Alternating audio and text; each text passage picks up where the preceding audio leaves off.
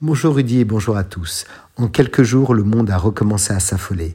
La découverte d'un nouveau variant particulièrement virulent du coronavirus en Afrique du Sud, baptisé Omicron, a ravivé les craintes des investisseurs sur un retour de la pandémie. Plus de la moitié des lettres de l'alphabet grec ont déjà été consommées par cette interminable pandémie de Covid. Ce variant est soupçonné d'être beaucoup plus contagieux que Delta, Sinon, il n'aurait pas réussi à percer en Allemagne, en Australie, en Italie, en Belgique, où Delta règne quasiment sans partage. Les bourses mondiales ont plongé dans le rouge de l'Asie aux États-Unis, alors que le CAC 40 a sombré de près de 5%. Sa pire séance depuis la panique boursière de mars 2020. Le vieux continent n'est pas le seul à prendre peur face à ce nouveau variant. Plus tôt, les bourses asiatiques avaient clôturé dans le rouge.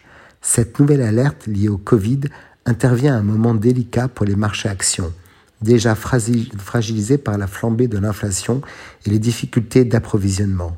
Les fermetures de frontières, comme aux États-Unis ou Israël, risqueraient encore d'aggraver ces difficultés, alors même que les banques centrales ont déjà engagé le retrait des mesures de soutien mises en place au plus fort de la crise.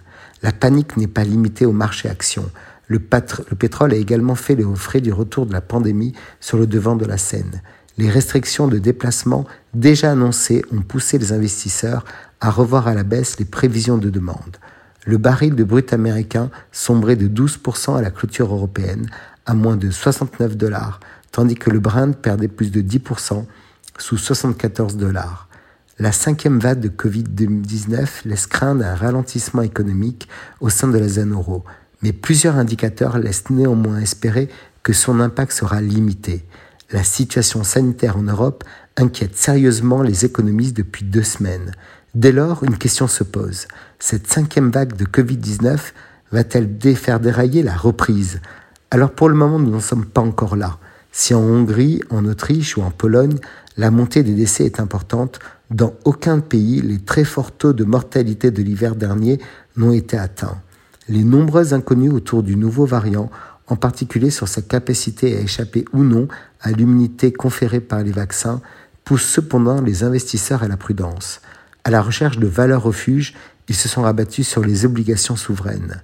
Cette situation qui n'a plus rien d'inédite, après 21 mois de crise sanitaire, pourrait donner lieu à un coup de frein à la reprise économique, jusqu'alors bien plus forte que prévu en Europe. Des économistes estiment que l'instauration du pass sanitaire en Allemagne qui s'ajoute à certaines restrictions prises par les lenders, pourrait affecter la consommation et faire perdre presque un point au PIB du pays au quatrième trimestre. Dans l'hypothèse où les mesures dureraient un mois, cette défaillance de la première économie du continent pourrait se traduire par un impact négatif de la zone euro sur le PIB de 0,5%, ce qui est gigantesque. Pire, l'instauration d'un confinement strict dans les neuf pays européens les plus exposés à la cinquième vague amputerait le PIB de la zone euro de près de 1 point sur les trois derniers mois de l'année. Enfin, le scénario noir, qui suppose également de nouvelles restrictions dans les pays d'Europe du Sud, conduirait à un recul du PIB européen au quatrième trimestre, après plus 2,2% au troisième. La réalisation d'un tel scénario pénaliserait sans doute davantage la France et les pays du sud de l'Europe, très dépendants des services que les pays du Nord, alors que l'expérience récente a montré que les restrictions sanitaires pesaient avant tout sur le tertiaire.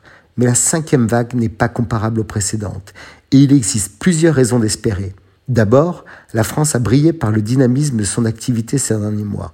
Contrairement aux, prévisions initiales qui tablaient sur mi-2022, le PIB tricolore a retrouvé son niveau d'avant-crise dès le troisième trimestre, si bien que l'acquis de croissance atteint désormais 6,6%. En clair, si le PIB français est resté stable au quatrième trimestre, la croissance sur l'année 2021 serait tout de même de près de 7%. Les autres indicateurs sont tout aussi rassurants. L'emploi a dépassé ses niveaux de 2019.